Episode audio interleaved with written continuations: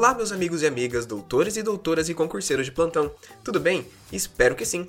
Nesse episódio, vamos continuar nossa conversa sobre os municípios, mas dessa vez focando mais nos vereadores e na própria Câmara Municipal.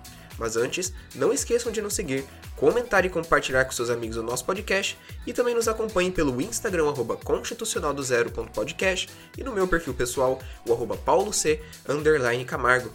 Antes da gente dar sequência ao nosso conteúdo de hoje, só para comentar com vocês como é que vocês foram na prova da OAB, né? É, eu vi que em Direito Constitucional caiu uma peça sobre ADI, certo? Se vocês quiserem, vou trazer para vocês aqui, acho que até como conteúdo adicional, uma revisão sobre a prova que aconteceu nesse final de semana, tá bom? Pode ser? Então a promessa tá aí, vou trazer para vocês. Vamos lá, pessoal. Como vimos no último episódio, o que irá reger o município é sua lei orgânica, votada em dois turnos com o interstício de 10 dias e aprovada por dois terços dos membros da Câmara Municipal, que a promulgará, atendidos os princípios estabelecidos na Constituição, na Constituição do respectivo Estado e os seguintes preceitos. Daí falamos que a eleição do prefeito, do vice-prefeito, e dos vereadores para mandato de quatro anos, né? O mandato será de quatro anos para os prefeitos e vice-prefeitos, mediante pleito direto e simultâneo realizado em todo o país. Vimos que a eleição do prefeito e do vice-prefeito é realizada no primeiro domingo de outubro do ano anterior ao término do mandato dos que atualmente ocupam o cargo e que ocorre no dia 1 de janeiro do ano subsequente ao da eleição, a posse do cargo, certo? Certo. No que tange à Câmara Municipal, esta será composta de uma certa quantidade de vereadores, que varia entre 5 a 55 vereadores conforme o número de habitantes do município. E onde podemos encontrar esta informação? Ela está no artigo 29, inciso 4 e suas alíneas na Constituição Federal. Só para termos uma noção, em municípios onde tenham até 15 mil habitantes, o número de vereadores será de 9. Nos municípios com mais de 15 mil e até 30 mil habitantes, o número será de 11 vereadores. E avançando mais nas alíneas, em municípios com mais de 8 milhões de habitantes, serão 55 vereadores. Não é muito comum em provas a cobrança do examinador para que o examinado conheça todas essas hipóteses constitucionais. Porém, pode ser que para provas de concursos em âmbito municipal, como prefeituras, eles venham a cobrar o seu conhecimento quanto à Câmara local e sua composição. Então não deixem de observar este artigo da Constituição, tá bom? Referente ao prefeito, vice-prefeito e os secretários municipais, seus subsídios serão fixados por lei de iniciativa da Câmara Municipal. Então, lembrando que prefeito, vice e secretários municipais, quem irá determinar seus subsídios é lei de iniciativa da Câmara Municipal. No tocante ao subsídio dos vereadores, esse será fixado pelas respectivas câmaras municipais em cada legislatura observado o que dispõe a Constituição. Sendo assim, em cada município, por intermédio da Câmara, irá ocorrer a determinação do subsídio dos vereadores. Há que se observar que o limite do subsídio está atrelado a uma porcentagem em relação ao subsídio dos deputados estaduais. Mas como assim, Paulo? Bem, se olharmos o artigo 29, inciso 6 e suas alíneas, já fica bem mais claro. Em municípios de até 10 mil habitantes, o subsídio máximo dos vereadores corresponderá a 20% do subsídio dos deputados estaduais. Acima de 10 mil habitantes e até 50 mil, o subsídio máximo dos vereadores corresponderá a 30% do subsídio dos deputados estaduais. Acima de 50 mil e até 100 mil, o subsídio máximo corresponderá a 40%.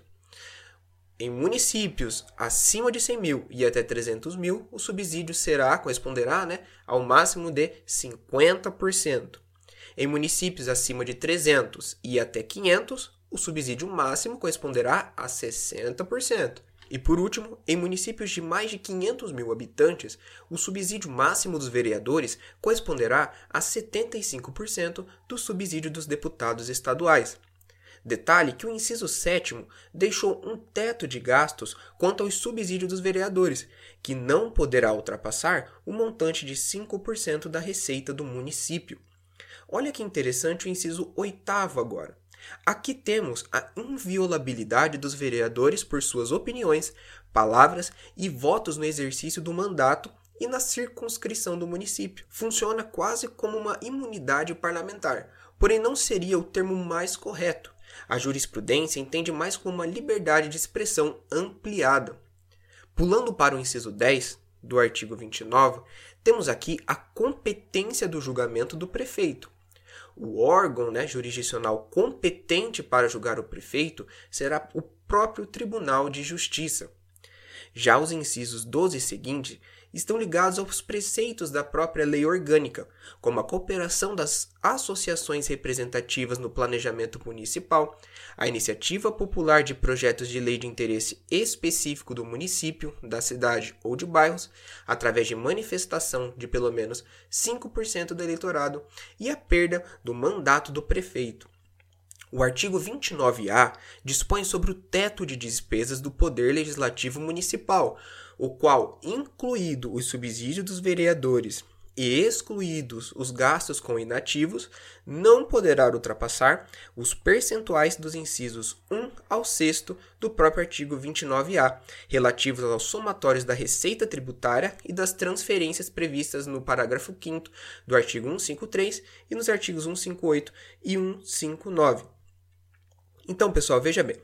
Esse artigo 29A é muito importante, porque aqui há o teto de despesas do próprio Poder Legislativo Municipal, que inclui o subsídio dos vereadores e exclui os gastos com inativo. E onde está essa porcentagem, né? Então, não poderá ultrapassar qual teto?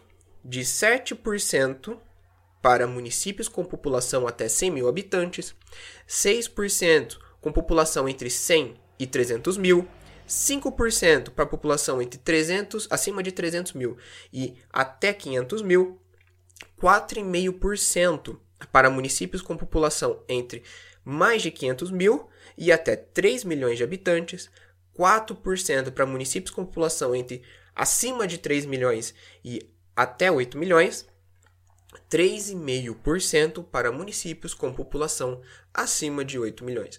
Aqui no caso, o que eu recomendo a vocês é não, não precisa gravar toda essa porcentagem em relação à quantidade de habitantes, mas é importante saber que existe um teto de despesas do Poder Legislativo Municipal, que inclui o subsídio dos vereadores e exclui os gastos com inativos, tá? Em relação ao somatório do que? Da receita tributária e das transferências previstas no parágrafo 5 do artigo 53 e artigo 158 e 159, tá bom? Certo. O parágrafo 1 do artigo 29A determina que a Câmara Municipal não gastará com mais de 70% de sua receita com folha de pagamento, incluído o gasto com subsídio de seus vereadores. Novamente, o parágrafo 1 traz um outro teto. Então, a Câmara Municipal não gastará mais de 70% de sua receita com folha de pagamento. Certo? No que tange ao parágrafo 2, ele traz que, sem prejuízo de outras previsões legais, constitui crime de responsabilidade do prefeito municipal o que? Efetuar repasse que supere os limites definidos no artigo 29A, não enviar o repasse até o 20, até o dia 20 de cada mês, ou ainda enviá-lo a menor em relação à proporção fixada na lei orçamentária. E ainda constitui crime de responsabilidade do presidente da Câmara Municipal o desrespeito ao parágrafo 1 deste artigo, que é em relação ao quê? Ao teto de gasto de 70% da receita da Câmara Municipal, no caso ali, né? Com folha de pagamento. Então, aqui nós conseguimos ver vários tipos de limites constitucionais no que se refere é, aos municípios, né? Tanto em relação ao subsídio dos prefeitos, em relação ao subsídio dos vereadores, em relação ao teto de gasto orçamentário.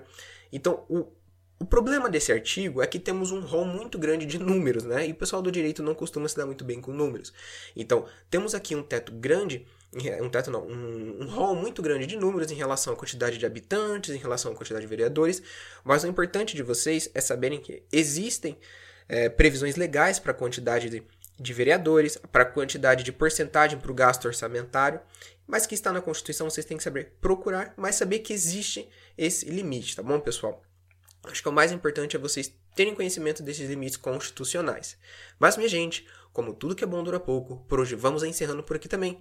Mas me diga, gostaram do episódio de hoje? Siga o nosso podcast em todas as plataformas disponíveis e venha nos dar sua opinião quanto ao tema, ou então sugestões para os próximos episódios no Instagram, o arroba constitucional.0.podcast e no meu perfil pessoal, o arroba pauloc_camargo. Lembre-se que pelo Instagram eu sempre deixo dicas complementares de cada episódio. Acaba aqui um complemento o outro. Então é isso, meu povo. Um forte abraço e até a próxima. E eu não esqueci da minha promessa quanto a trazer uma revisãozinha do que caiu na, nesse último exame de ordem, tá bom? Até mais.